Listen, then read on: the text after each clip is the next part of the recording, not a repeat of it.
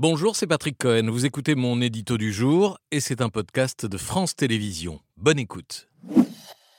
Votre édito ce soir, Patrick, Israël dans le piège du Hamas. Oui, on n'a pas fini de mesurer la portée de ce qui s'est produit le, 7 octobre et de prendre conscience du piège dans lequel les assassins sont en train d'amener leurs victimes. D'abord, mesurer l'onde de choc qui parcourt encore euh, un pays, euh, Israël, saisi d'horreur, un pays qui a pourtant connu d'autres épreuves dans son histoire, mais nous dit le, le correspondant du Figaro ce matin, Israël, depuis samedi, n'est plus le même pays. Israël avait été conçu comme un sanctuaire pour les juifs du monde entier après la Shoah, un refuge qui les protégerait à jamais des tueries de masse. Les 1200 morts assassinés samedi, en quelques heures, 2400 blessés, soldats et civils massacrés sans distinction, femmes, enfants, bébés sur le sol israélien ont réveillé des références ou des comparaisons que nul ne pensait jusqu'ici possibles. Référence notamment à la Shoah. Oui, c'est le président israélien Isaac Herzog qui l'a souligné dès lundi. Il n'y a pas eu autant de juifs tués en une seule journée depuis l'Holocauste, a-t-il dit, en insistant sur les images. Nous n'avions pas été témoins depuis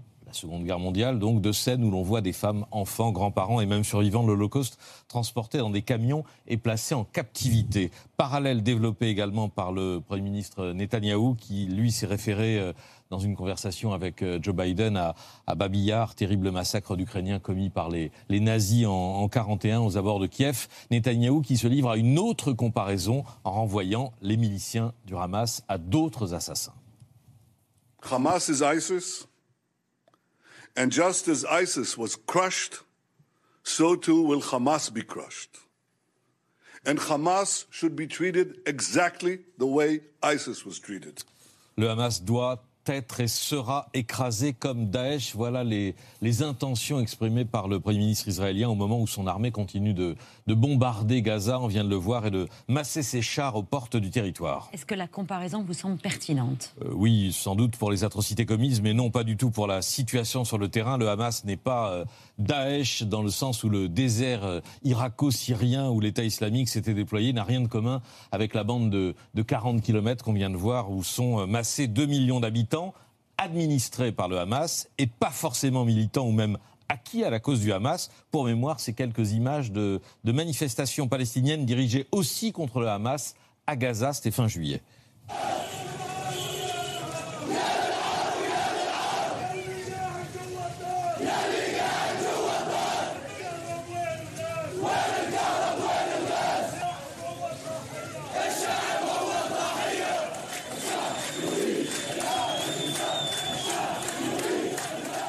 Manifestation qui a été violemment euh, réprimée avec des arrestations, des opposants persécutés. Il faut rappeler aussi cette euh, réalité de Gaza avec ces, ces 2 millions de civils enfermés par le blocus israélien et sous dictature islamiste avant le, le déluge de feu qui est promis à ce, à ce territoire. C'est un autre bain de sang qui se prépare. Oui, qui a déjà commencé, on l'a dit il y a un instant, 1300 euh, morts déjà d'après les, les, autorités gazaouis.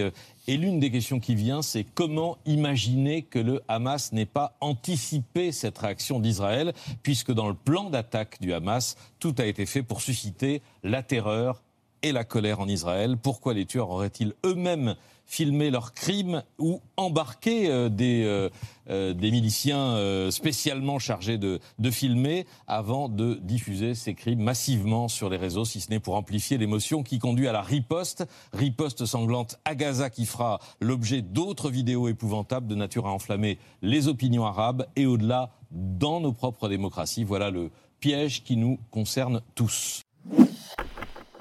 Merci d'avoir écouté ce podcast de France Télévisions. Pour ne rien rater de C'est à vous en audio, vous pouvez vous abonner à tous nos podcasts sur votre plateforme d'écoute favorite dans la rubrique C'est à vous et en vidéo, le replay bien sûr, c'est sur France.tv. À très vite.